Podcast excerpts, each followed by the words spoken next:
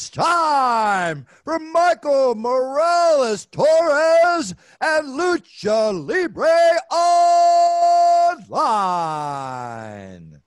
Saludos a toda la afición de la lucha libre. Este que les habla es Michael Morales Torres, integrante del equipo de lucha libre online. Y tenemos el enorme privilegio de presentarles a nuestro invitado en la tarde de hoy. Primero que todo, de Puerto Rico para el mundo, coño del oeste, aunque yo sea del sur, pero trabajo mucho tiempo en el sur. ¿Quién rayos no se acuerda del rudo de rudos, de una de las voces más emblemáticas en la industria de la lucha libre puertorriqueña? Y estoy hablando nada más y nada menos que de Axel Cruz. Axel, un honor tenerte como nuestro invitado en este programa. ¿Cómo te encuentras? Michael Torres, buenas noches para ti, buenas noches para todas las fanaticadas de Lucha Libre Online, hombres por los aires, patada voladora, lucha ras de la noa, llama a tu vecino, tu vecina y hasta tu madre. A mami la podría llamar. Espérate, eh. espérate, espérate. Llama a tu vecino, tu vecina y a Sandra Pequeño detalle interesante para quienes. Te pusiste colorado, te pusiste colorado. Pequeño detalle interesante para quienes no lo sepan. Eh, Axel trabajó con mi mamá en radio muchos años de su vida eh, y mis primeros boletos para ver un evento de lucha libre en persona me los dio ese caballero que está ahí. Y ya, ya mismo llegaremos a ese momento, así que vamos, vamos, vamos poco a poco. Axel, eh, ¿cómo comenzó tu trayectoria en los medios de comunicación? Porque pues antes de entrar a la industria, pues tú trabajaste, siempre has trabajado en medios prácticamente toda tu vida. Eh, ¿Cuál fue el primer medio? ¿Quién te dio tu primera oportunidad? ¿Dónde estudiaste? Háblanos sobre tus primeros pasos en la industria del periodismo. Pues fíjate, yo comencé en el 1978, eh, hace un tiempito atrás, hace poquito, tú sabes. Eh, ahora, mismo, pues, ahora mismo estoy celebrando ya 44 años en la radio. Comencé en la emisora WRPC FM, para que el tiempo se conocía como Radio Heavy, la máquina musical, y en la WPRA 990, para aquel tiempo Disco Salsa 99. Un joven estudiante eh, de escuela superior, de, estudié en la escuela Lola Rodríguez de Tío en San Germán. Tan pronto me gradué de cuarto año, digo, antes de eso, porque en la escuela yo estudié comercio y cuando estudias comercio pues te ponen a hacer una práctica. Y en esa práctica yo tuve la dicha de caer en la WRPC FM y ahí tuve la dicha de conocer al bebé Josiván Padilla y a Toñito Ramos Cámara, Heavy Charlie, Papillón, bueno, aquellas cepas de locutores de aquella época.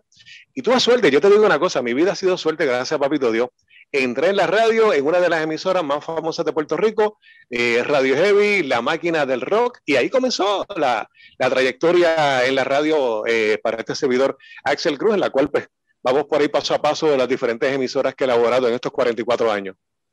Axel, ¿y cómo inicia tu pasión por la industria de la lucha libre? Porque, ok, una cosa es ser periodista, trabajar en radio, y otra cosa muy distinta es, pues, tú decidir eh, todos los fines de semana o cuando sea, prender el televisor y, y, sentarte a ver lucha libre. ¿Cómo fue que eso comenzó? ¿Cuál fue la lucha o el luchador o la rivalidad o la empresa que te marcó lo suficiente como para tú decir, oye, yo quiero hacer eso en algún momento dado de mi vida? Pues fíjate, la culpa la tuvo mi mamá, que para descanse, doña Inés Sánchez Ayala, que desde pequeño todos los sábados era lucha libre, lucha libre, lucha libre para aquel tiempo estaba la empresa de Arturo Mendoza acá en el área oeste, que ahí empezó Hugo Sabinovich como Babyface con el indio Chicheroquí, Castro Salvaje, eh, el Huracán Castillo Padre, diferentes luchadores. También veíamos a Capital Sport Promotion, eh, la NWA con Gordon Soli, que ese caballero, muchacho, yo la admiraba de verdad. Y en la Capitol, a don Joaquín Padín, hijo, que ese caballero, él solito, narraba las luchas, presentaba las entrevistas, presentaba a los luchadores y hacía de todo. Y de ahí, pues fíjate, surge la pasión para mí en la lucha libre. Yo no me perdía la lucha libre, luego los titanes en el ring. Eh, y eso, pues, como que me, me empapó, me, me, me llenó eh, de aprender lo que es el deporte de las mil emociones. También leía muchas revistas mexicanas y ahí aprendí más o menos a conocer lo que es el mundo de la lucha libre jovencitito con mi mamá, doña Idea Sánchez. Axel, ¿cuál fue la primera cartelera de lucha libre que tuviste en persona? Yo en particularmente me acuerdo de la mía y te dieron un sillazo que Víctor de Odigal te dejó noqueado en aquel momento dado. Que si me caen hasta los audífonos cuando dices eso. Espérate, espérate, Mira, la primera cartelera eh, que yo estuve antes de empezar a narrar lucha libre, si mal no me equivoco, fue en Ponce donde luchó Hércules Ayala contra eh, Macho Man Randy Savage. Una, una lucha que, que, me llenó a mí, me, como yo te digo, me impactó, ¿verdad? Ver esa lucha eh, y, de ahí para acá como que fue creciendo la pasión en mí por lo que es el deporte de las mil emociones. Y luego de eso, pues, es que doy inicio a lo que es el deporte de la lucha libre. ¿Y cómo inicias en esa industria? ¿Quién es la, primera persona que dice, oye, eh, este muchacho sería bueno para esto, me gustaría traerlo a mi empresa? ¿Quién es la primera persona que te concede una oportunidad en la industria y para qué empresa? La primera persona que me concede la, oportunidad es este, espérate, que me está llamando mi hijo que está trabajando. Deja, decir la minera que lo llame, le diga que estoy en vivo. Este, la, primera persona, estamos en vivo, estamos en vivo. La primera persona que me dio la oportunidad eh, es Rayito. Rayito es un promotor bien famoso y yo no sabía que su papá era Barras. Eh, para ese tiempo yo estaba laborando, eh, después trabaja en San Juan a la cadena Esterotempo. Allá dirigí el departamento de producción de cómo Z Estereotempo. Eso fue para el año 90 y 98, 99. Eh, un poquito antes, un poquito antes, 97. Y entonces, una vez yo estoy hablando con Rayito y le digo, ya Rayito, estoy viendo una lucha que están dando Super 7, pero hace, le hace falta como Pepa, qué sé yo. Y él me dice, ¿a ti te gusta la lucha? Y yo, sí. ¿Te atreves a narrar? Y yo, sí, pues que sabía yo que, que él era hijo de Barrabás. Y al otro día me dice, pues nos vamos a encontrar en Guaynabo en tal parte. Y cuando llego, para mi sorpresa, era la casa de Bizcochón, y ahí estaba Barrabás que me dice, ¿qué hace este parcelero aquí? Y entonces nada, ahí, ahí comenzó la trayectoria mía narrando lucha libre en la empresa AWA que se transmitía por Super 7. ¿Y cómo fue esa primera experiencia narrando? ¿Quién fue tu compañero de narración? Eh, ¿Cómo te sentiste pues haciendo ese trabajo por primera vez en tu vida? Eh, la primera pareja, pareja, de narración fue el señor Charlie Benítez, que era el que producía los eventos y con él comencé a narrar ahí. Eh, si tú oyes las narraciones mías, no, la voz no, se parece, porque era una voz muy diferente, bien pasivo, bien tranquilo, pero de verdad tengo que darle las gracias a Barrabás, Rayito, a Charlie Benítez, eh, Bizcochón, ¿verdad? Que fueron los primeros, primeros, primeros que me dieron esa primera oportunidad, que de ahí, de ahí doy el salto a la IWA. ¿Y cómo llegas a la IWA? ¿Quién es la primera persona en contactarte, en decirte, oye Axel, echa para acá que tenemos este nuevo concepto y vamos a revolucionar Puerto Rico juntos? Pero fíjate, eh, cuando yo estaba en Premidia, conocí al señor Héctor Moyano Padre, que paz descanse, la, leyenda de leyendas, el mentor de muchos, mentor mío, de Will y de, muchas, muchas eh, personas en este deporte de la lucha libre. Eh, Moyano, hicimos una amistad bien buena y pegamos a hablar y él me veía por Super 7. entonces me dice, mira, va a surgir una empresa nueva que se va a llamar La Ídolo, ¿te interesa? Y yo le dije, bueno, sí, me interesa, claro que sí. Pero mira cómo es la vida. Mi vida ha sido siempre llena de sorpresas. Eh, me da una bacteria en un oído, me pongo bien malo, me hospitalizan y entonces me tienen que operar porque era o me opero o las enlío. Y entonces cuando salgo de la operación, ese mismo día me llama Moyano y me dice, tienes que subir para San Juan hoy para Isla Verde para la prueba, si no pierdes la oportunidad. Y yo, Moyano, pero es que yo estoy recién operado, yo parecía un soldado vendado y estaba con la anestesia todo mareado.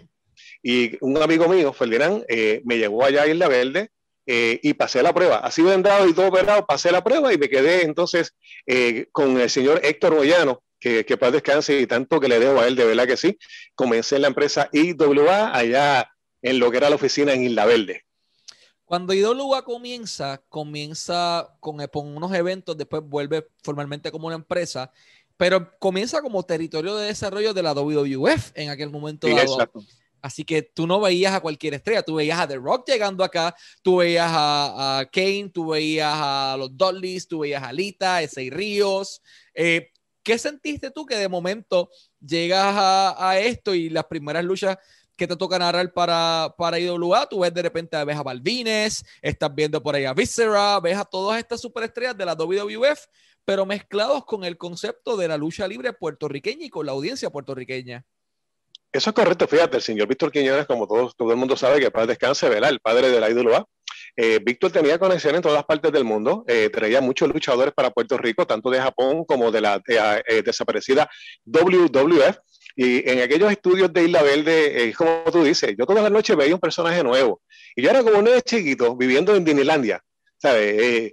E inclusive, una vez creo que conocí a la secretaria de Vince McMahon, que estaba en Puerto Rico, que vino, y fueron momentos bien lindos, momentos en los cuales, pues, uno, ¿verdad?, entras en este mundo del chacacascán, como decía Moyano, y tú conoces tantas leyendas, tantas figuras legendarias y nunca en tu vida, digo, por lo menos yo, nunca por mi vida pasó en mi mente conocer tantas estrellas de la lucha libre como tú dices, aquella vez en Ponce, que La Roca estuvo con nosotros, ahí cerquita, Undertaker, Kane, Kerengal, eh, Chris Jericho, Chris Benoit, eh, Eddie Guerrero, eh, Esa Ríos, El Águila, eh, El Hijo del Santo, bueno, si sigo por ahí no acabo hay muchas personas que llegaron a, la industria, específicamente a la IWA.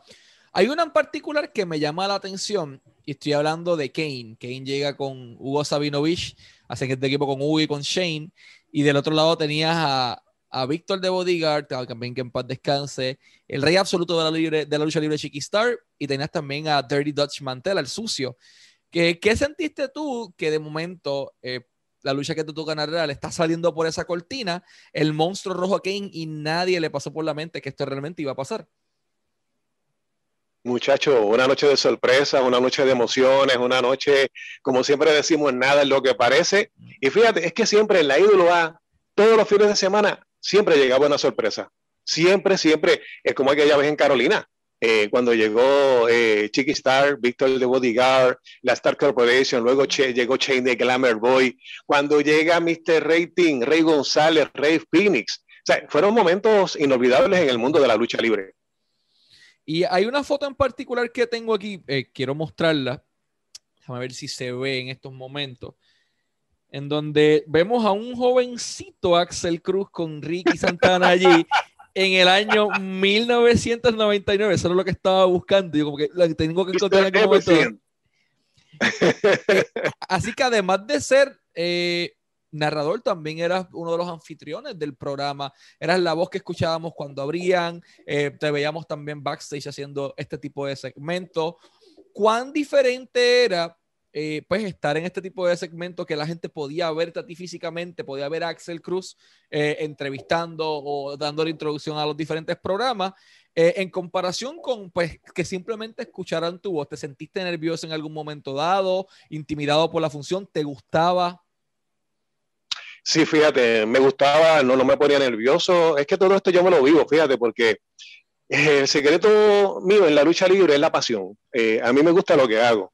Eh, la lucha libre es una, de mis más grandes pasiones. Y cuando me dieron esta oportunidad, que me dijo Moyano, mira, vas a hacer esto, vas a hacer lo otro, yo pensaba que era relajando, pero cuando veo que era verdad, pues entonces lo hicimos. Y fíjate, eh, y como te digo, este, Ricky Santana, un saludo para él, eh, que también formó parte en mis inicios como Miguelito Pérez. Si, no, si mal no recuerda, el que me introdujo a ser rudo fue Miguelito Pérez. Miguelito. Y hay una lucha en particular que me gustaría hablar, que los mencionaste a los dos durante esto, y es aquella joya técnica que nos brindaron en Puerto Rico Chris Jericho y Chris Benoit. Eh, todo el mundo recuerda esa lucha. ¿Qué recuerdas tú en particular de esa noche, Axel? Eh, una noche, como yo te diría, nunca pensamos, ¿verdad?, que estos luchadores internacionales fueran tan humildes y compartieran, ¿verdad? Eh, backstage con, personalmente con nosotros. Fue una noche que se hizo historia en Puerto Rico y en el mundo. Inclusive estaba hablando con Willy Urbina, Mr. Luis Xavier, que le enviamos un, un, saludo orgulloso de lo que está haciendo Willy allá en Estados Unidos. El flaco se las está comiendo. Este, Willy le comentó a Chris Jericho, cuando se hicieron la celebración de los años de Jericho, le, le recordó en su mente esa lucha y él se, se acordaba de esa lucha. O sea, que formó parte también eh, en, su vida luchística. Y recuerda que cuando Jericho comenzó también, comenzó en México como el León. Como el corazón de León. ¿Tuviste la oportunidad de, conocer a, Benoit particularmente en persona? Si lo tuviste la oportunidad de conocer, ¿cómo fue esa experiencia? ¿Qué recuerdas de, aquel joven canadiense que llegaba a Puerto Rico buscando un sueño, al igual que el resto de las personas, pues sí, estando en una empresa importante, pero buscando hacer un nombre también en el Caribe aquella noche? Una persona bien seria, fíjate, bien seria, una bien callada, bien callada. Eh, una persona bien, se veía de, no de carácter, sino una persona que llegaba, hacía su trabajo, tú sabes, pero compartía y hablaba. Una persona seria.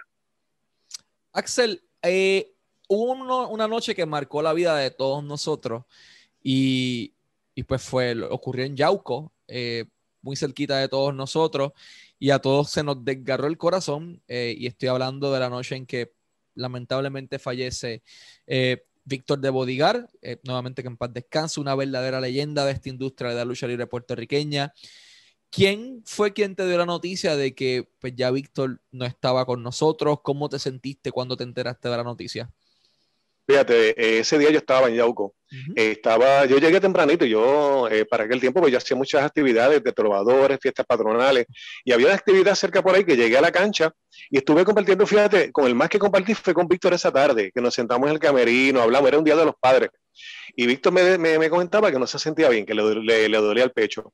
Hablamos bastante, luego de eso, pues yo parto para mi casa, mi hija se queda en aquel entonces para que era su novia, que era su esposo. Y cuando me llama mi hija, dice Alexandra, me dice, papi, murió Víctor de Bodigar. Yo, ¿qué qué? Me dice, sí, aquí yo estoy viendo a Willy, Willy bajó de San Juan, bajó un montón de gente. Y me tocó, fíjate, me tocó porque tener la experiencia de hablar con él eh, horas antes, ¿verdad? De, que él partiera con Papito Dios. Y, y, fíjate cómo es la vida, que yo decía siempre, somos sangre, somos sangre, somos sangre. y hablando con Víctor, sale a lucir que su abuelita de la de los Cruz. Y de verdad, que éramos familia lejana, pero familia. Y fue una experiencia, tú sabes, bien, bien dolorosa, bien triste. Víctor de Bodigar era un caballero, Víctor de Bodigar era una persona que, como te digo, nunca, nunca lo viste con cara larga, siempre compartíamos, hacía muchas maldades. Él me hizo unas cuantas maldades. O sea, una, una persona bien, bien humilde, bien buena. ¿Cómo era Víctor de Bodigar en aquel momento dado como líder de Camerino? Era el hombre que todo el mundo respetaba, era el hombre que mucha gente buscaba consejo de él eh, y que siempre tenía palabras para las personas. Eh, sabemos que era bromista. Háblanos un poquito sobre esa experiencia de vida que tuviste con Víctor, qué bromas te hizo, cómo era en el Camerino. En el Camerino, un caballero, una vez eh, de las bromas que me hizo, Willy, tú te acuerdas de esto, en el Palacio de Recreación y Deportes de Mayagüez.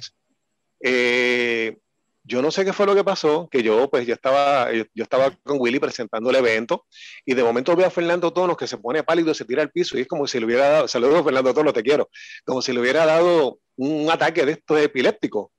Y yo pego así, así, así, así, y entonces cuando miro para el lado, Víctor me está, me está mirando y, yo no sé qué fue lo que pasó, que, que él me dijo como que, que, que le pasó algo a él y yo me puse bien nervioso y por poco lloro y qué sé yo. Y cuando pega a reírse, Fernando Tono se levanta. Ay, qué cabrones. Ay, Es que eso era parte de la dinámica de, los boys en el camerino, era bien interesante. Por, poco me muero.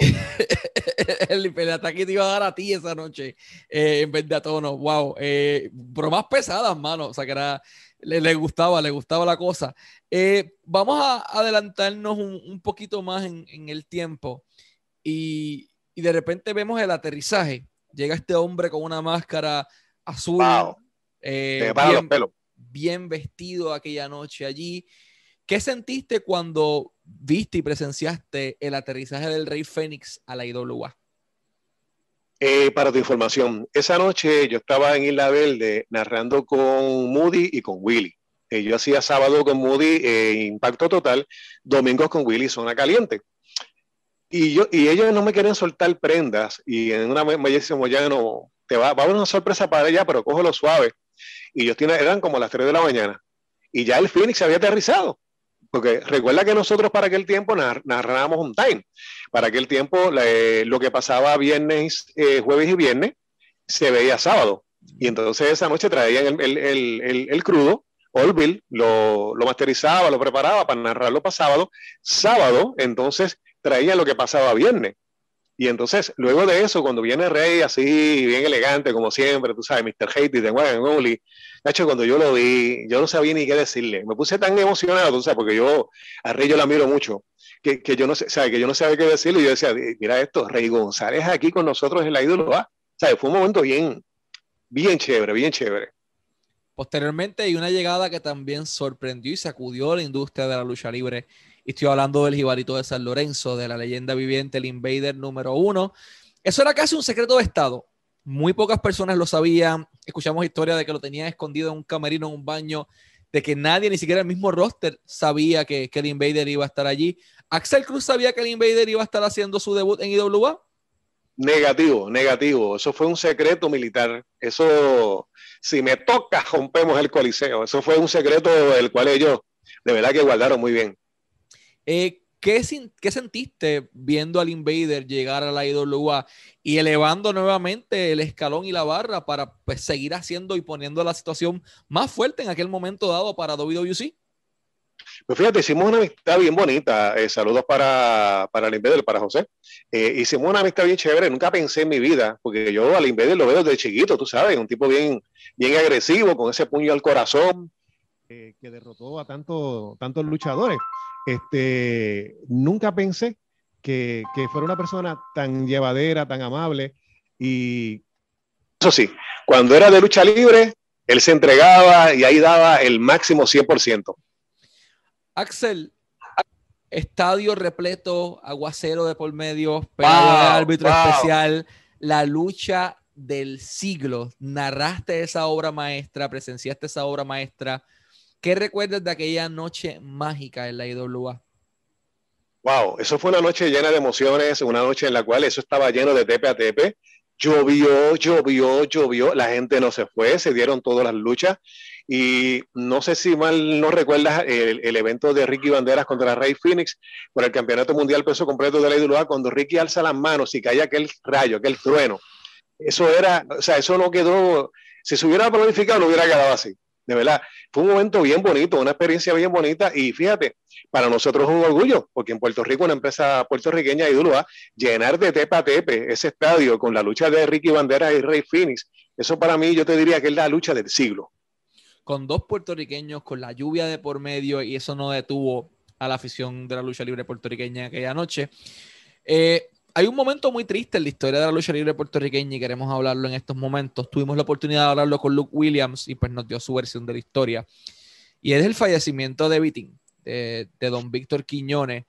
Eh, ¿Cómo Axel se entera eh, al otro día que ya de repente su amigo, su jefe y pues, uno de los hombres responsables de que él estuviera ahí esa noche ya no iba a estar? Fíjate, esa noche él estaba bien contento. Fue una noche lleno total, como siempre. Eh, por la mañana me llama Orlando Toledo y me llama Richard eh, para darme la noticia. Me llaman del teléfono eh, de Vitín y yo pensé era que Vitín que me estaba llamando. Y cuando Richard Rondón llorando me dice, se nos fue Vitín, hace, se nos fue Vitín, yo no lo podía creer. O sea, yo no lo podía creer. Eh, Vitín una persona tan humilde, un, caballero, una persona tan sencilla, una persona eh, en la cual tú sabes que aquí en Puerto Rico él nos catimaba para traer luchadores con nosotros mismos. Eran unas atenciones demasiado de buenas. Y cuando Vitín se nos parte, fue un momento doloroso, no tanto para mí, sino para todos los que siempre pertenecimos a, a las siglas que son IWA. ¿Cómo fue Víctor Quiñones, eh, más allá de como jefe, como amigo, como ser humano, como la persona que se preocupaba por, su familia, que era la IWA? ¿Cómo, cómo fue esa relación, relación de amistad entre Axel y Víctor Quiñones? Demasiado buena. Al principio, pues tú sabes, este, no lo conocía, él siempre, todas las noches cuando terminaba los eventos, él llegaba a las 2, 3 de la mañana, me daba las gracias, me decía, gracias por estar aquí, sé que no es fácil, eh, mira la hora que es, tú eres de Cabo Rojo, eh, siempre me daba ese, detalle.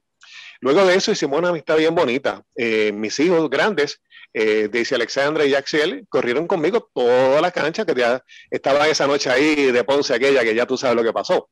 y entonces era una persona tan y tan y tan y tan sencilla que yo llegaba, comiste, no comiste, yo le decía que sí comí, como quiera me traía comida, se llevaba a mis hijos, los llevaba a comer, los llevaba a pasearse, los llevaba para los eventos. Eh, una, eh, me, quedé en su casa creo que dos veces, tremendo, o sea, tremendo caballero en la casa. Eh, te digo, perdimos, perdimos una gran, una gran gloria en lo que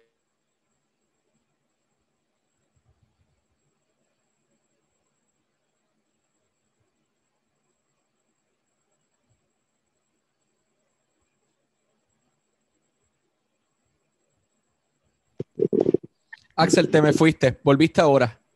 Exacto, sí, nos fuimos por un momentito. Sí, no, no, no. Este, ¿Puedes repetir eso otra vez? Como que, como que estamos todavía, porque estamos, este, estamos, estamos pregrabando. Si puedes repetir esa parte. Sí, sí, sí.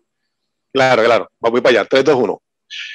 Fíjate, para mí fue un momento bien triste, bien, bien lamentable. Esa noche estábamos en el evento, un evento lleno de capacidad, como siempre los daba la IWA. Luego, cuando yo eh, parto para Cabo Rojo, temprano en la mañana, la primera llamada es la de Richard Hondón y Orlando Toledo. Ellos llorando, este, Axel, se nos fue Vitín, se nos fue Vitín, yo no lo podía creer.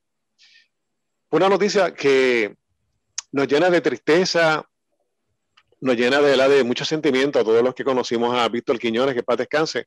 Eh, una persona no empece a todo su imperio monetario, es una persona bien sencilla, bien humilde, siempre con detalles para uno. Eh, fue una, una, pérdida, una pérdida grande. Yo te diría que después que murió Víctor Quiñones, pues la IWA no fue lo mismo, tú lo sabes. Axel, hubo a una llegada que afectó a la IWA positivamente a corto plazo, pero negativamente a, largo plazo. Lo conozco, eh, es pana de, la marca y estoy hablando de Jeff Jarrett.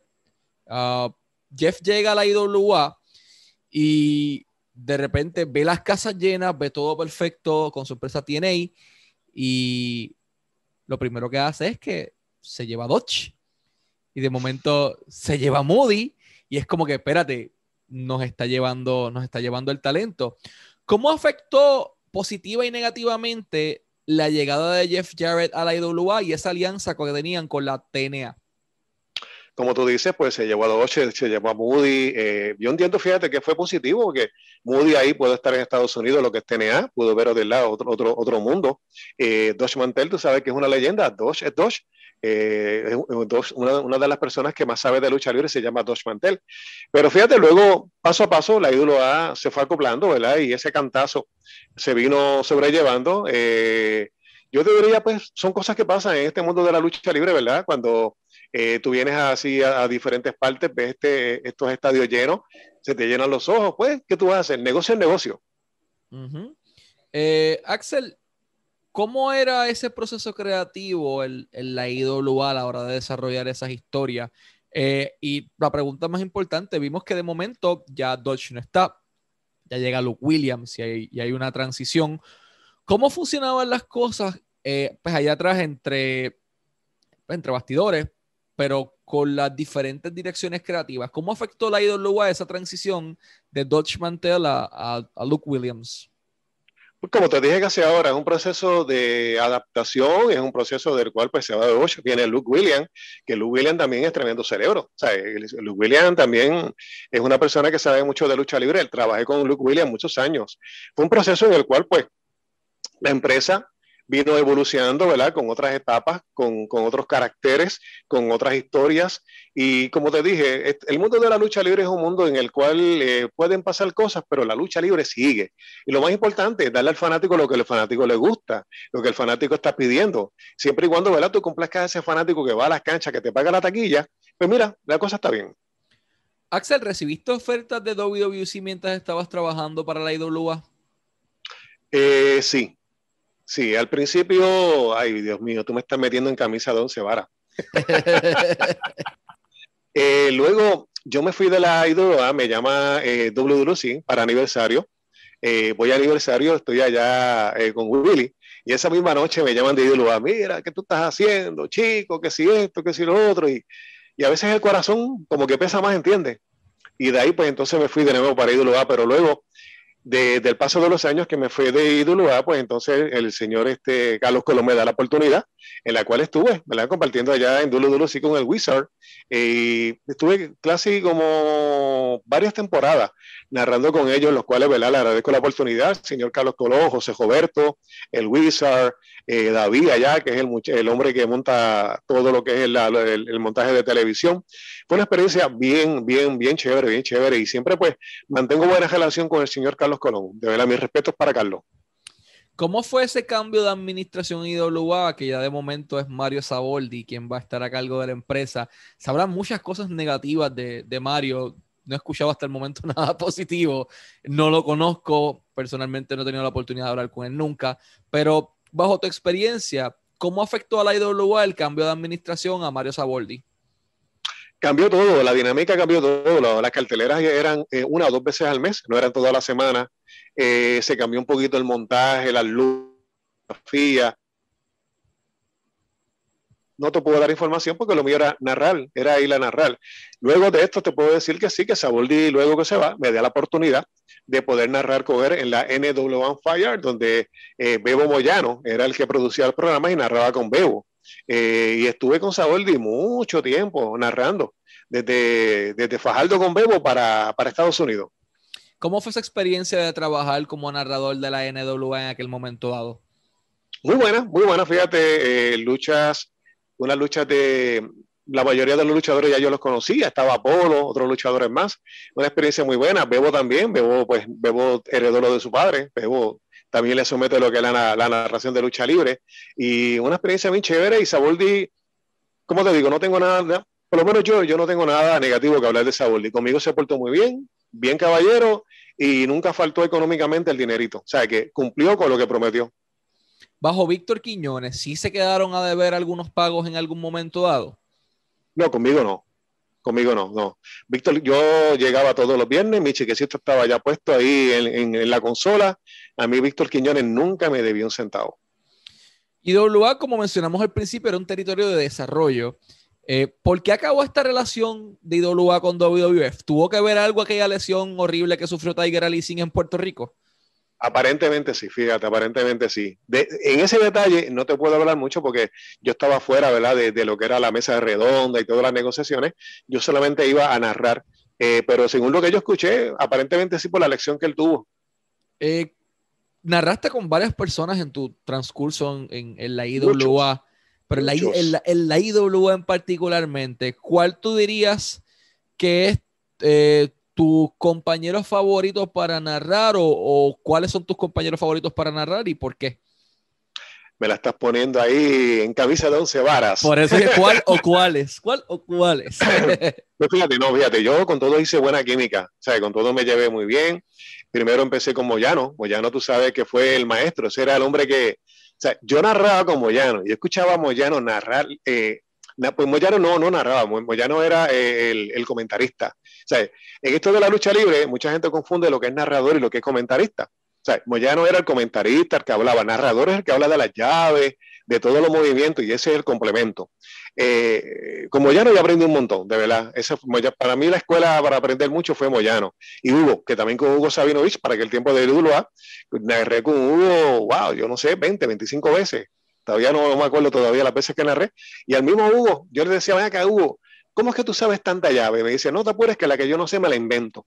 Y ahí fue donde él me dijo, invéntate la que tú creas. Yo me inventé lo de la patada a la filomena, me inventé lo de la tapatía, me, tapatía no, la, la tapatía existía, lo del puño en el chicho de la oreja, eh, bueno, y, ponerle por ahí, pues, los apoditos que yo le ponía a los luchadores. ¿Te acuerdas, Blix, cuando le decía, no me le digan Popeye?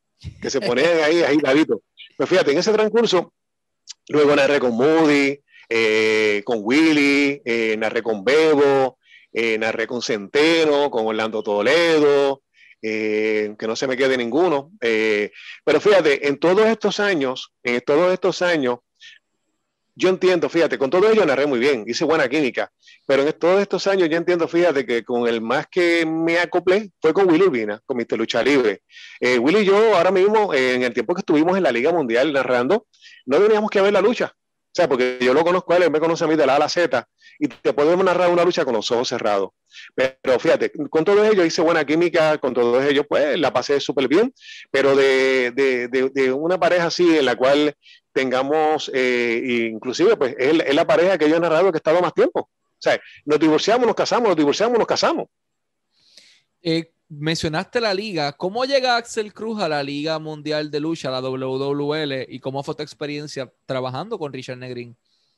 Fíjate, aunque tú no lo creas, eh, la primera persona que influyó para yo estar en la liga fue Metal. Para aquel tiempo, Metal me habla de un proyecto de una persona que tiene farmacia, en el cual iban a hacer unos eventos. Y yo le dije que sí. Luego de eso, pues Metal y él se separan. Richard me llama, que estaba Hugo, Hugo me llama, y comienzo con la Liga Mundial los primeros que comenzamos a narrar en la Liga Mundial eh, fui yo con Hugo y precisamente Moyano, por los primeros que yo comencé en la IWA. O sea que me sentía muy cómodo, bastante cómodo. Y ahí fue el, primer proceso, proceso de, mi, de mi primera incursión en la Liga Mundial. Gallito, un gallito. No, te preocupes, eso es parte de, la profesión ya. Eh, y a WWC, ¿cómo fue tu experiencia trabajando con Carlos Illovica? Dame un minutito, mira, Paquita, déjame llamar a Paquita, porque Paquita, aunque tú no lo creas, está conmigo, para que Paquita me traiga un poquito de agua, tú sabes, a ver si se me va este galillo que tengo. Paquita, búscame agua, mi amor. Ya ella va por ahí a buscar agüita. Excelente. La, la, la, la, experiencia en Capitol.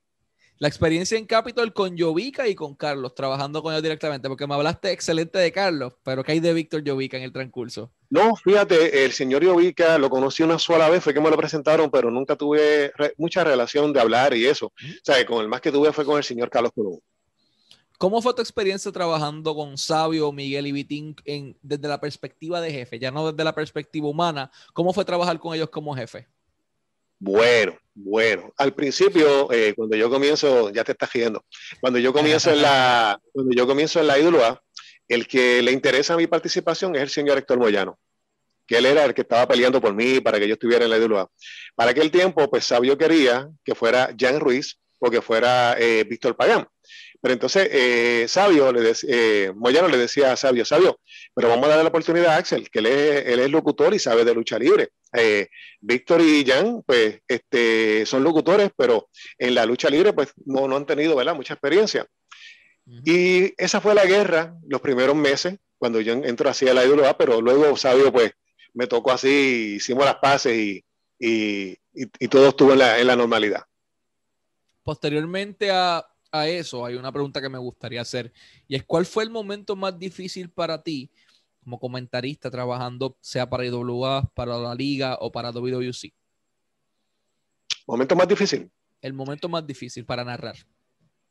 Para narrar, el momento más difícil para narrar, eh, eso fue un momento para mí triste.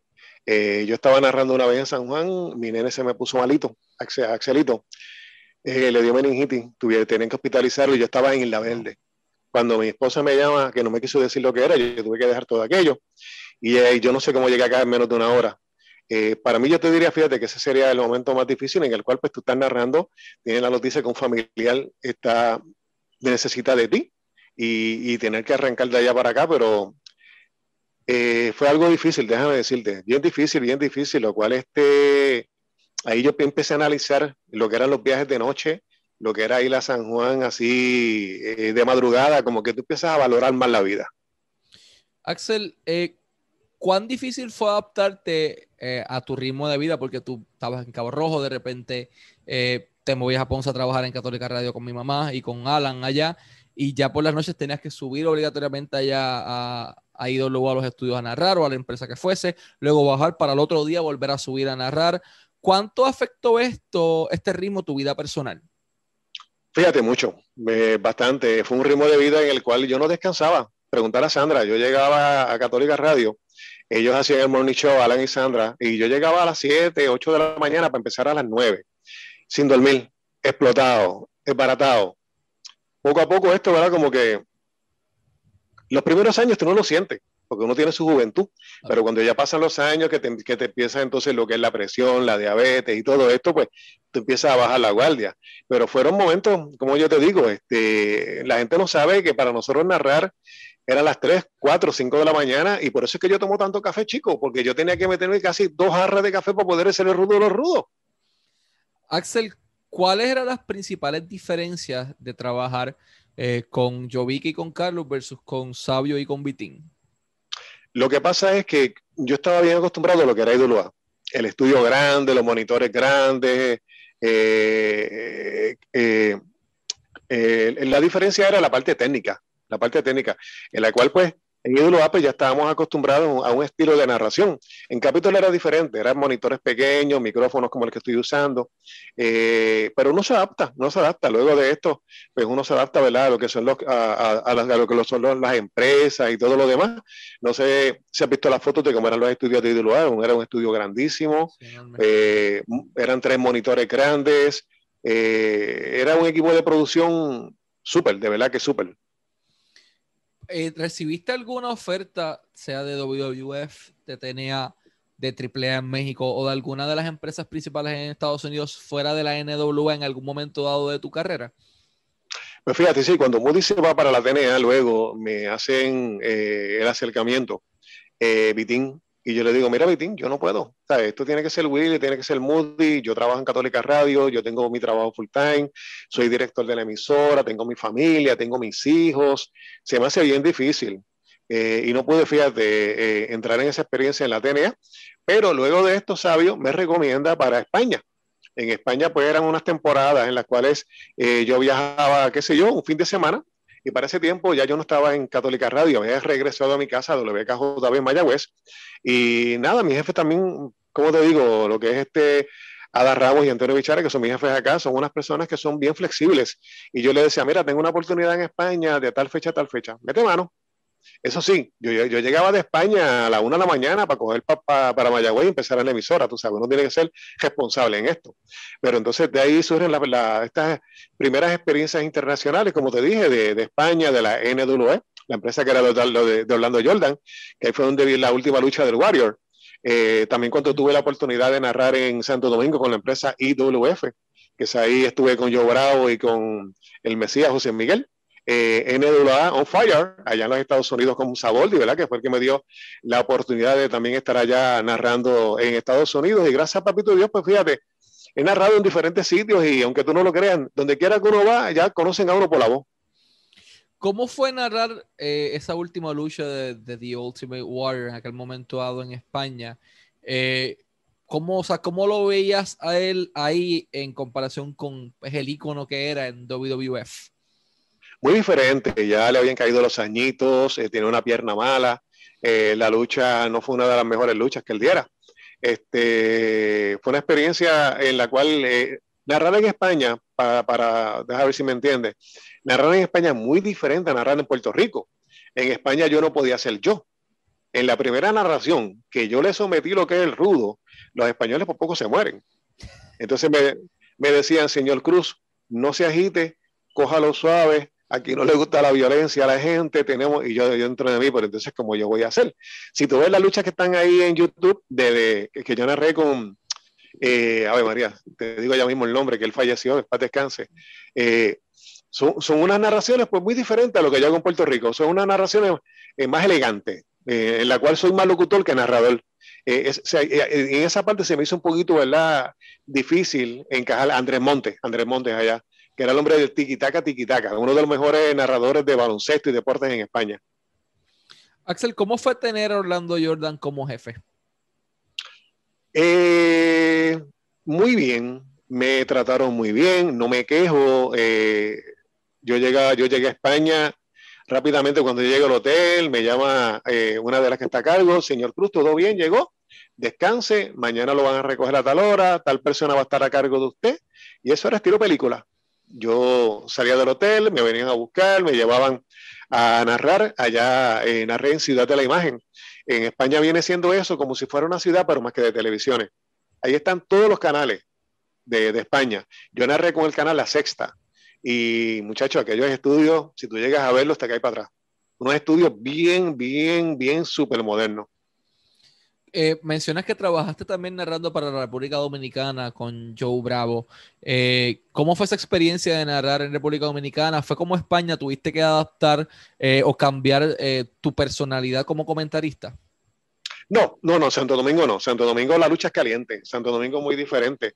Es como en España, darte un ejemplo. en una yo digo, la fanaticada, la fanaticada, y ahí pararon la lucha. Señor Cruz, los chavales. Ok. ¿Sabes? las palabras cambian un mundo. O sea, las palabras cambian un mundo, pero en Santo Domingo es el tigrazo, el matatán, todo, esto que le gusta de allá. Y, la ventaja que yo tengo, que como yo he viajado mucho a República Dominicana, eh, en mi labor de la radio, en el programa Buenos Días con Axel Cruz, todos los aniversarios los hemos celebrado en la República Dominicana, Punta Cana, Valladolid, La Romana, Puerto Plata.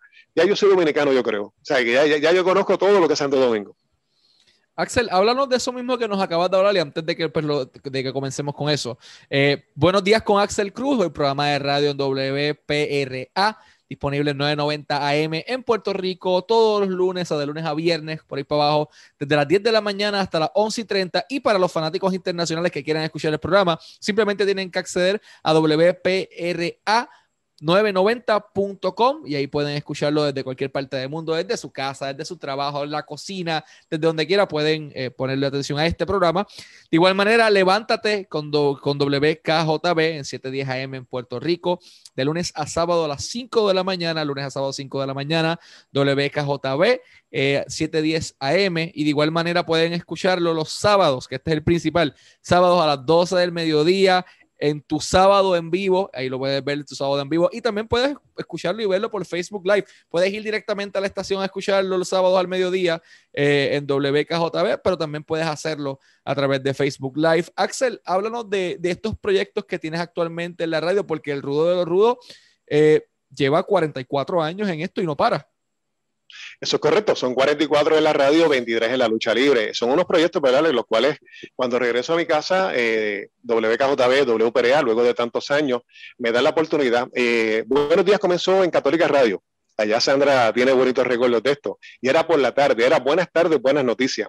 Cuando vengo para el área oeste, pues entonces lo incorporo también por las tardes acá, buenas tardes, buenas noticias. Luego me pasan al horario de las 10 de la mañana y ahí le cambiamos entonces buenos días, buenas noticias con Axel Cruz y ahora es buenos días con Axel Cruz. Ya llevamos 12 años en este proyecto de radio, en el cual, como tú dijiste, lo transmitimos a través del 990M eh, WPRA990.com, Tuni Radio, y a través del Facebook Live, igualmente en la colega WKJB, que yo madrugo todos los días, eh, con mi gallito Claudio a las 5 de la mañana con música típica, y los sábados con mi bebé, que es tu sábado en vivo, el cual transmito todos los sábados de 12 del mediodía a 2 y 30 de la tarde. Estos son los proyectos que tengo actualmente en la radio en Puerto Rico. Axel, ¿por qué no te hemos visto narrando o comentando nada más en la industria de la lucha libre? Perdón, ¿cómo es la pregunta? ¿Por qué no te hemos visto nada más narrando en, la industria de la lucha libre en Puerto Rico? Fíjate, si tú supieras que hace tiempito estaba hablando con mi esposa de que siempre me ha dado como la piquiñita de narrar el boxeo. Me uh. hubiera gustado narrar el boxeo y darle la pepa que le doy en la lucha, pero dársela al boxeo. Eh, eso ha sido ¿verdad? uno de mis sueños y yo sé que algún día va a haber la oportunidad por ahí en la cual eh, voy a poder hacerlo, porque en este mundo, aunque tú no me lo creas, nada, nada, nada es imposible. Es más, te tengo una anécdota. Una vez en radio eh, me tiré la tarea. Eh, yo llevo ya transmitiendo el desfile puertorriqueño en Nueva York 12 años. Estaba la pelea de Coto y Golden Boy Promotion en, en, en, Nueva York, allá en el Madison Square Garden. Traté de todas maneras con Coto Promotion, pero cucu, cucu, cucu. Entonces, cuando llamo a Golden Boy Promotion, que es de Oscar de la Hoya, al otro día me contestaron el email, me dieron todas las credenciales, transmití para Puerto Rico, hice historia ese, esa noche, transmití para Puerto Rico la pelea allá en el Madison Square Garden eh, y para mi sorpresa, allá me encontré ¿verdad? con mucha gente de Puerto Rico que hace tiempo no veía en ese evento y fue un palo acá en la emisora, fue un palo, fue un palo y muchachos, el teléfono no, paraba de sonar con ese evento. Axel, ¿ha recibido ofertas de alguna empresa de lucha libre eh, en los últimos años para trabajar junto a ellos? Eh, fíjate, quiero agradecer, ¿verdad?, que la Capitol eh, tuvo la diferencia conmigo de hacerme un acercamiento hace un mes o mes y medio para el nuevo proyecto que están haciendo ahora en televisión, que los felicito, se ve muy bien, me encanta la escenografía, me encanta lo que están haciendo, pero debido a mis compromisos acá, pues no, no pude eh, estar con ellos en, en este proyecto nuevo, ¿verdad?, que es algo innovador que están haciendo. Y pues le, le agradezco, ¿verdad?, el detalle de haber pensado en mí pero pues a veces tú tienes unos compromisos acá que tú pues no puedes dejarlos así porque sí, que si no luego pues entonces en otro momento será. Axel, primero que todo, agradecerte por tu tiempo y por la oportunidad de estar aquí con nosotros en la noche de hoy.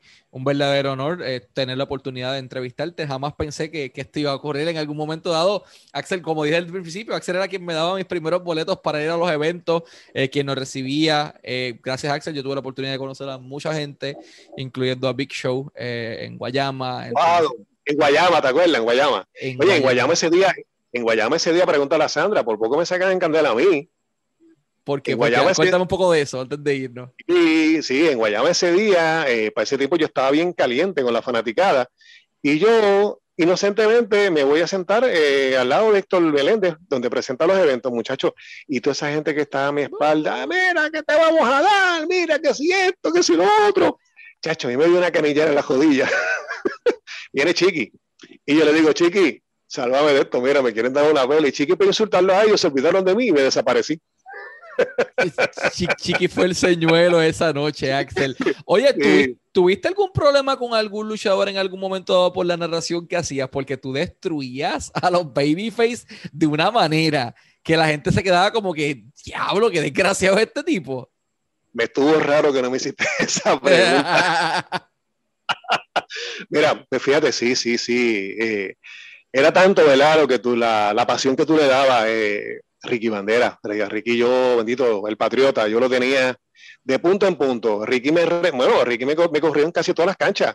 Eh, Apolo, Apolo, muchacho, una vez en Guayanilla, me dio un palmetazo en el pecho que yo estuve casi un mes, pregunta a Sandra, que no podía ni hablar. O sea, del impacto de que me dio, no podía ni hablar. Otra vez en el Palacio de Recreación y Deportes en Mayagüez, Huracán Castillo me vio detrás de la cortina, me metió al gen y yo lo que veía en mi cara era una máquina de patas de Chain, patas de Ricky, patas de Huracán, Sabio Sabio del Camerino, pegó a pelear con ellos, me echó aquí como un muñequito y me sacó.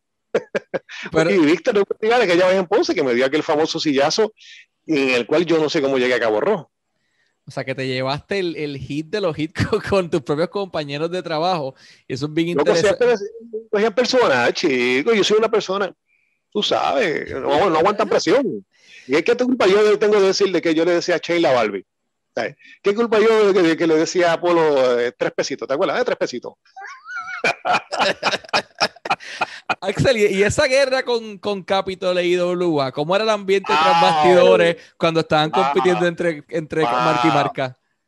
Pues fíjate, para aquella época, diantre, me tiraban bien duro, sí, me tiraban bien duro. Y, pero sabio, sabio lo que me decía era, tú quédate callado, no comentes nada. Es más, mira, no veas programas.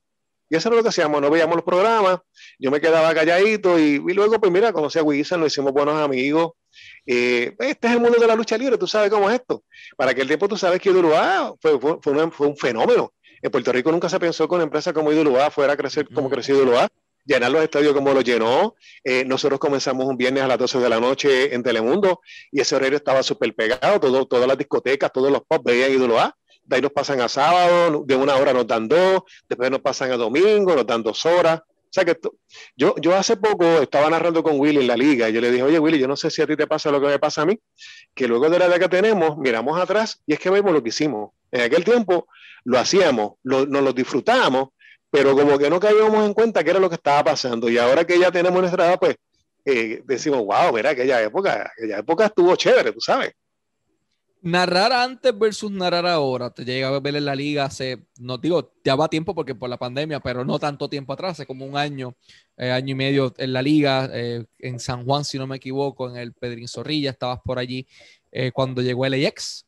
no, mentira, eso fue 2019, wow, sí, va tiempo. Wow, sí, en vivo, en vivo. Eso fue una, fíjate, yo me puse a hablar con Willy y yo le dije, mira, Willy, yo tengo los equipos, yo tengo la tasca, los micrófonos, ¿por qué no narramos en vivo? Y a Willy le gustó la idea.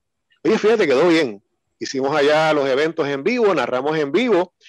En una cierto individuo que le dicen Pelayito Vázquez, no sé por qué fue donde mí a buscar problemas, tú sabes, porque yo nunca hablo de nadie.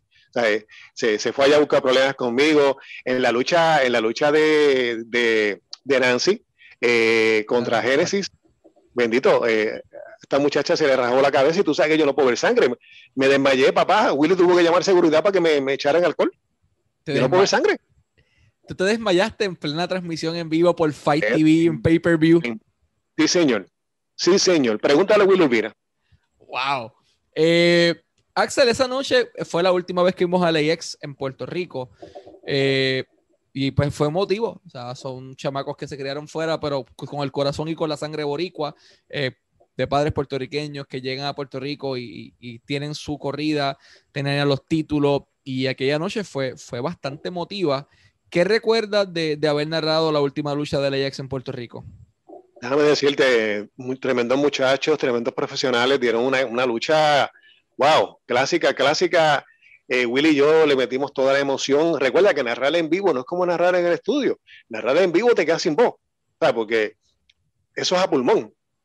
Y no, y no, y, no, es que tú vas a editar y le vas a dar para atrás y le vas a poner, tú tienes que meterle la pepa ahí como tiene que ser. Y fue una lucha en la cual tanto Willy como yo, ¿verdad? Le dimos esa emoción y de verdad me quito el sombrero. Tremendos, tremendos muchachos, saben de la lucha libre y te digo una cosa, eh, tienen mucho futuro, tienen mucho futuro. El macho dominicano de siete suelas estuvo por ahí. El también. bronco dominicano, qué clase de luchón aquella vez con el Invader. Mi, mi, oye, déjame decirte, el Invader con la edad que tiene, verlo lanzarse con ese tope por la segunda cuerda, es como cuando vimos a Sabio, cuando, cuando se hizo la unión con Capitol, que Sabio se trapó en la tercera cuerda y se, tir- se tiró con el tornillo. ¡Wow! Mano, esto es, esto es lucha libre, tú sabes, esto es adrenalina. Y no, ese, cuando él, él se lanza en el tope, se pone de pie como si nada hubiese pasado, se trepa en el cuadrilátero, da sus tres brincos clásicos, los puños al pecho, y allí eso se que los, los palmetazos al pecho, y, y eso se quería caer, hermano. El ambiente estaba, estaba bien metido. Y eso mismo te quería preguntar. Vemos, obviamente, en comparación con lo que era antes, pues hubo un descenso en, en cuanto a la afición de la lucha libre. eh, pues por lo que es ahora. Esa noche, pues pudimos ver algunas pinceladas de lucha libre pura puertorriqueña. Eh, ¿Qué necesita la industria de la lucha libre, Axel, en tu opinión, para pasar al próximo nivel, para salir de la escena independiente donde estamos, de estar metiendo 200, 300 personas y ser éxito total, a nuevamente estar metiendo 1000, 1500, 2000, 5000? Esto es un conjunto de, de muchas personas. Esto es edición, narración, luchadores, historia, programas, eh, saber llevar ¿verdad? lo que es la historia. En, en- en el caso de la Liga Mundial, fíjate, saludos para Frodo, ¿verdad? que es el hombre que estaba allá haciendo todo el montaje y para Mi- Miguelito también. Eh, como yo te digo, poco a poco se fue llevando esta historia y ya tuviste esa noche como, como se estaba ahí, estaba repleto, estaba, o sea, hace tiempo que no veíamos una casa tan buena. Y, y el- a- en la lucha en Puerto Rico, fíjate, yo te diría que, que le hace falta esa pasión, eh, le hace falta ver esa historia, ver eh, los luchadores, eh, tanto el, éxito de la IWA que se le daba importancia tanto al junior completo como, como, como al peso completo. La primera lucha era tan importante como la última lucha, ¿sabes? Igualmente en la Liga Mundial, el, paso en la Liga Mundial se le dieron una- unas oportunidades a todos los luchadores bien importantes para crecer en este deporte tan difícil, ¿verdad? Que es lo de la lucha libre.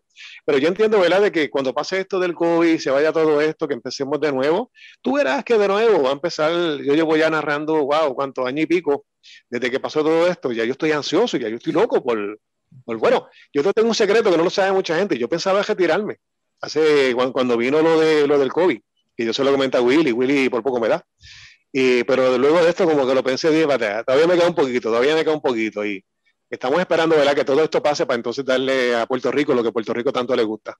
¿Por qué te querías retirar de la industria de la lucha libre, Axel? ¿Qué llevó esa decisión en tu mente en aquel momento? Eh, ya cuando pasan los años, yo te diría, fíjate que ya en estos veintipico de años que llevo en la lucha, yo entiendo que ya gracias a Papito Dios ya yo lo he hecho todo. Eh, comencé en empresas grandes, pude narrar en el extranjero, hay que darle paso a los nuevos muchachos. En Puerto Rico, eh, fíjate, me gustaría, me gustaría, en una entrevista que le hicieron a Willy, dijo algo bien importante. En Puerto Rico hay muchas escuelas de lucha libre, pero no hay escuelas de narradores, de comentaristas. Eh, yo sé, yo sé que hay muchos muchachos que si tú los pules y le das la oportunidad, porque ya nosotros ya hicimos la historia de nosotros, ya pasó el tiempo, pero también, bueno, ¿verdad? Dar el legado. En mi caso, yo tuve la oportunidad de, de José Herrera, el cariduro, cuando comenzó el EWA, pues ahí lo pulimos, lo pulimos, y mira, ahora José Herrera también es una de las mejores voces que hay en Puerto Rico, el cariduro. O sea que yo, yo, yo entiendo que si le damos la oportunidad a ese talento joven, inclusive darle oportunidad a las féminas, ¿sabes?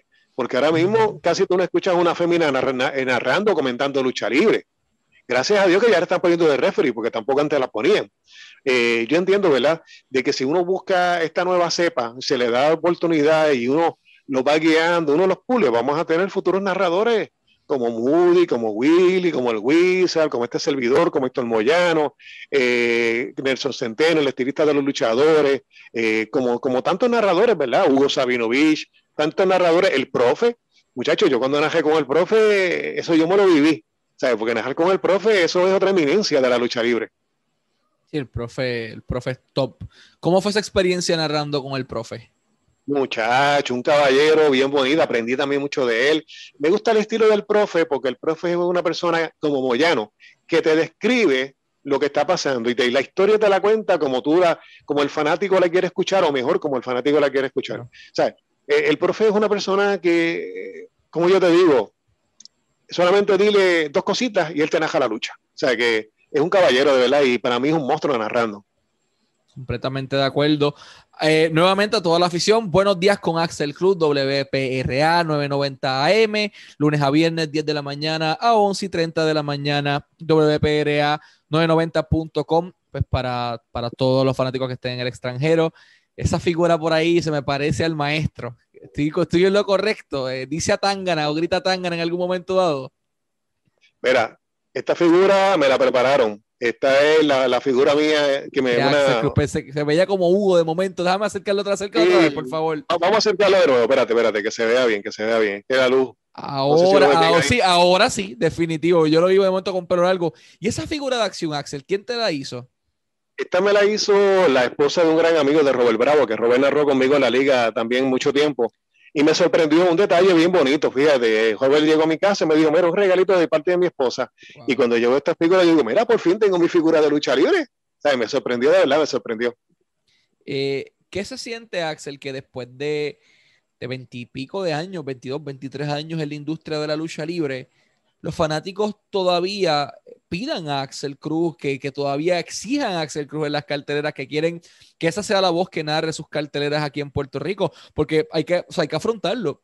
Axel es, obviamente Hugo tiene su respeto, Profe tiene su respeto, pero de mi generación en Puerto Rico, lucha libre puertorriqueña, esa fue con la voz que yo crecí. Esa fue con la voz que muchos de nosotros crecimos y, nos sentamos a ver el producto todos los sábados o todos los domingos, dependiendo de cuándo fuera el día, porque maldita sea, Axel nos enganchaba en este programa y, y la magia que creaba Axel para que nosotros pudiéramos sintonizar la próxima semana. Era como que, ah, tengo que ver qué rayos va a pasar. Sí, la historia, pero eh, los comentarios son bien importantes y, la narración. Así que, ¿qué se siente que después de más de 20 años en la industria, los fanáticos todavía exijan al rudo de los rudos? Un orgullo, un, honor, ¿verdad? Para mí, de verdad que esto es un orgullo bien grande. Todavía en muchas partes que yo hago mi tarima y hago mis presentaciones, no es Axel Cruz. Mira, ese es el rudo de los rudos. O sea, inclusive en Estados Unidos, eh, las veces que he ido en Estados Unidos me encuentro con mucha gente que me, desde pequeño me veía, lo malo es cuando dicen, no, yo te veía cuando eras chiquitos como tú.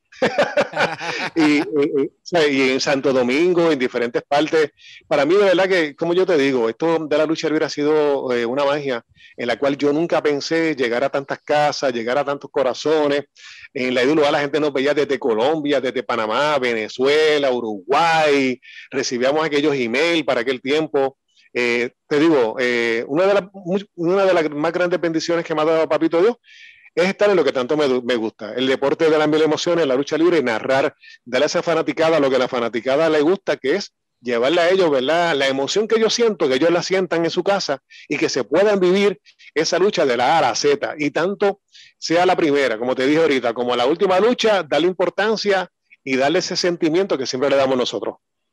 Axel, la mayoría de tus frases se nos quedaron grabadas en la mente. ¿De dónde nacieron esas frases? ¿Las planificaste? ¿Fueron como que para crear algún momento eh, o algún catchphrase o nacieron espontáneas mientras estabas narrando?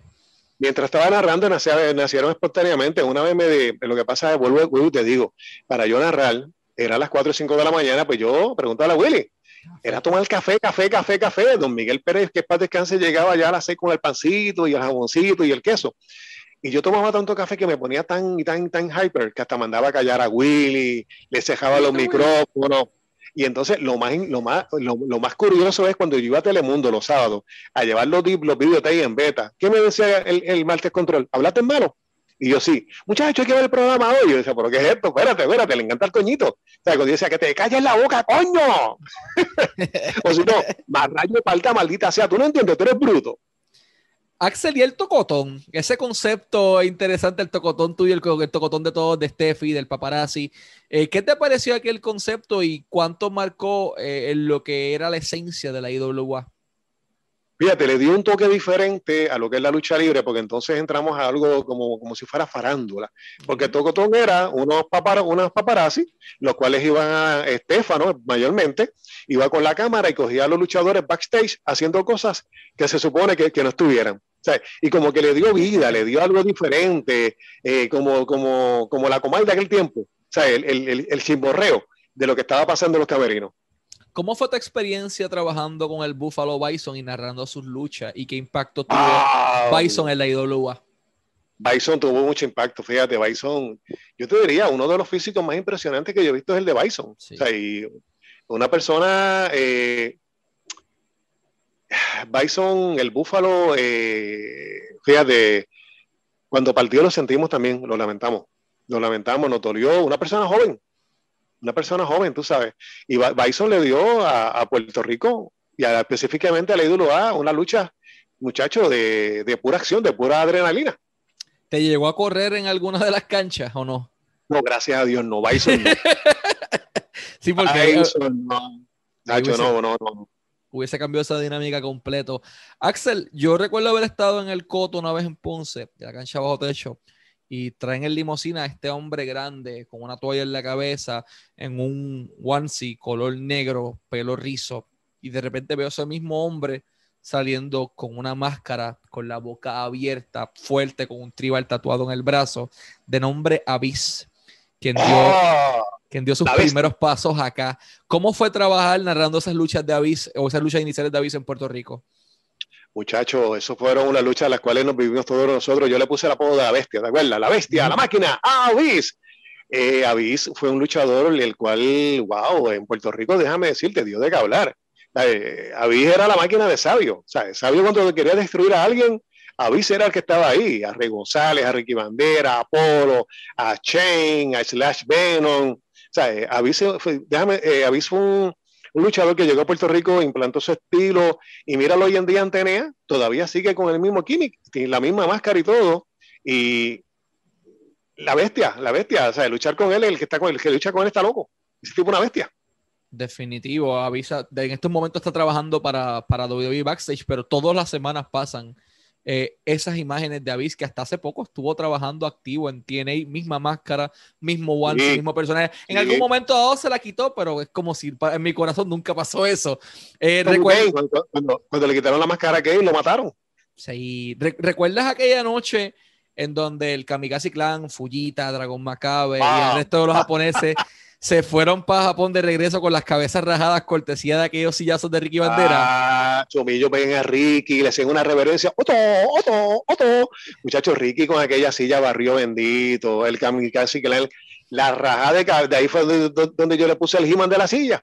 O eh, esa silla, cuando cualquier luchador veía a Ricky con la silla, corría. Bueno, y esto me, me trae a mi mente aquella famosa lucha que tuvo Ricky Banderas con Slash Venom en la Pepín Cestero, donde lanzó a Slash y ahí fue donde yo le puse el apodo del hombre de goma, porque el hombre se le fueron los ojos y todo, y quién iba a decir que se iba a levantar. Sea, vuelvo y te repito, en la lucha libre, los que hemos vivido lo que es la lucha libre, hemos vivido unos encuentros como Chicano aquella vez que se lanzó, se rompió el brazo, le pusieron un montón de tornillos, y qui- quién te diría que hoy en día Chicano también es boxeador.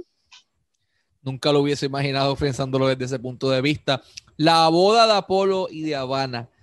La Aquel, ella. ¿Qué recuerdas de aquella noche, Axel, narrando esa, ese épico momento? Muchacho, esa noche cuando se, mi cara, eh, cuando Habana y Apolo, ¿verdad? Se casan, que viene y le, le dañan la boda. eh, una semana antes estuvieron en televisión, ¿te acuerdas? Que regalaron neveras, estufa, cuánta cosa hay, un concurso de juego. Ay, mi madre, esa, esa noche la gente salió, pero sin hablar. O sea, porque no se esperaban que, que algo así sucediera en, en ese estadio donde en plena boda le pasara eso a Apolo y Habana. El traje blanco no era blanco, quedó negro. ¿Qué impacto tuvo Shane de Glamour Boy en IWA y cuán distintas eran las cosas cuando Shane se fue a la otra empresa? Fíjate, Shane de, Shane de Glamour Boy fue un luchador ícono, eh, un estilo único. Eh, Shane, wow, aquella pareja que, que hizo con Ricky Bandera, los hermanos en dolor. eh, el, primer, el, el primer campeón mundial de la IWA.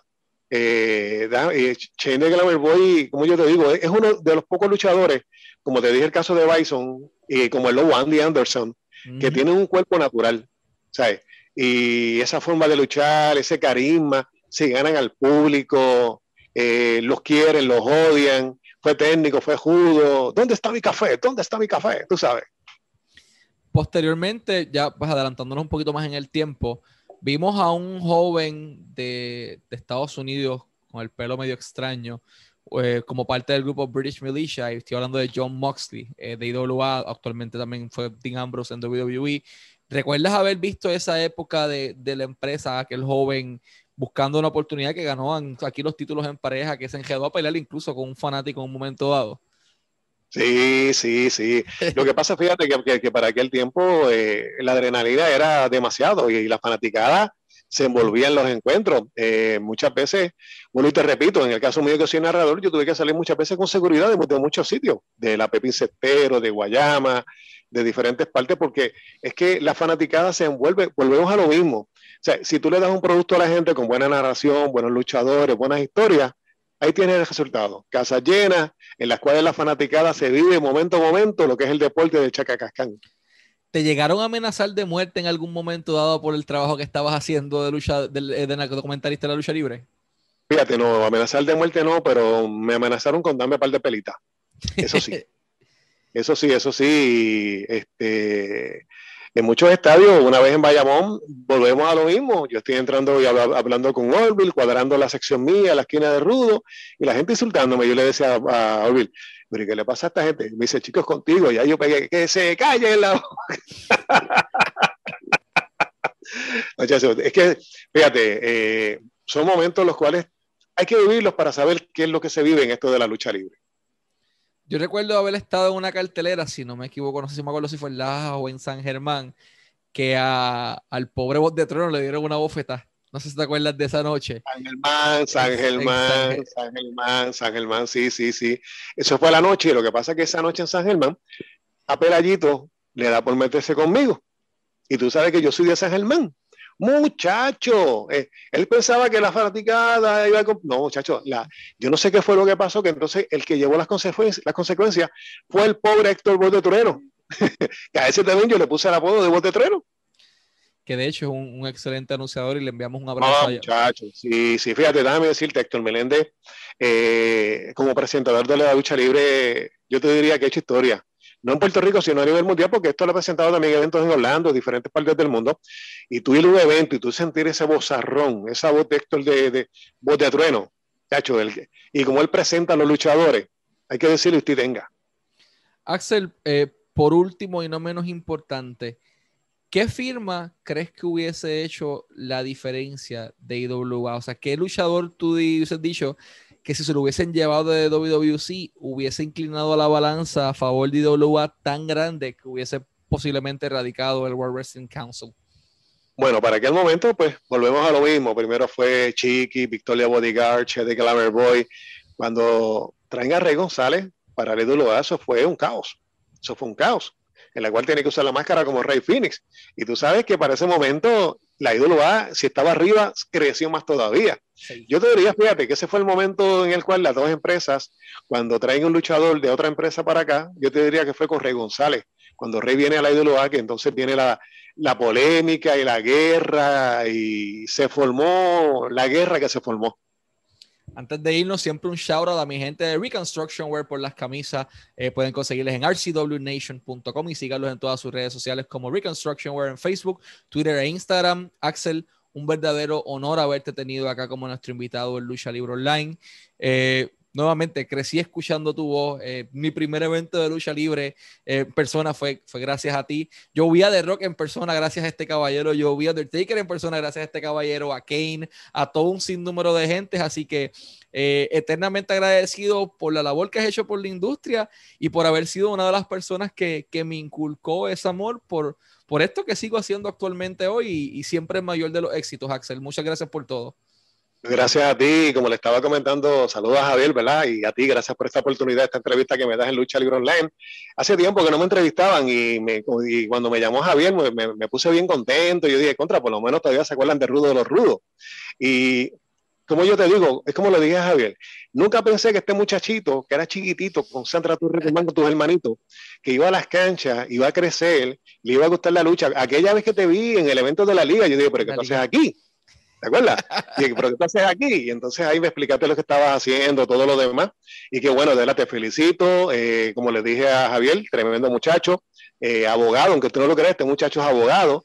Eh, y ahora mismo, ¿verdad? Esto que estás haciendo con Lucha Libre Online te felicito, han puesto la persona precisa de hacer estas entrevistas y bien contento de estar con ustedes en Lucha Libre Online y que me den la oportunidad luego de un tiempito, ¿verdad? Que la gente no sabe de uno, poder otra vez conectarme con ellos, decirles que los quiero, que los amo. Gracias por todos estos años que me han dado, ¿verdad? Gracias por ese, por ese respaldo que le han dado al rudo de los rudos. Eh, y de verdad, no me quedan palabras. Gracias a ti, gracias a Javier, gracias a Hugo y a toda la bonita gente de Lucha Libre Online.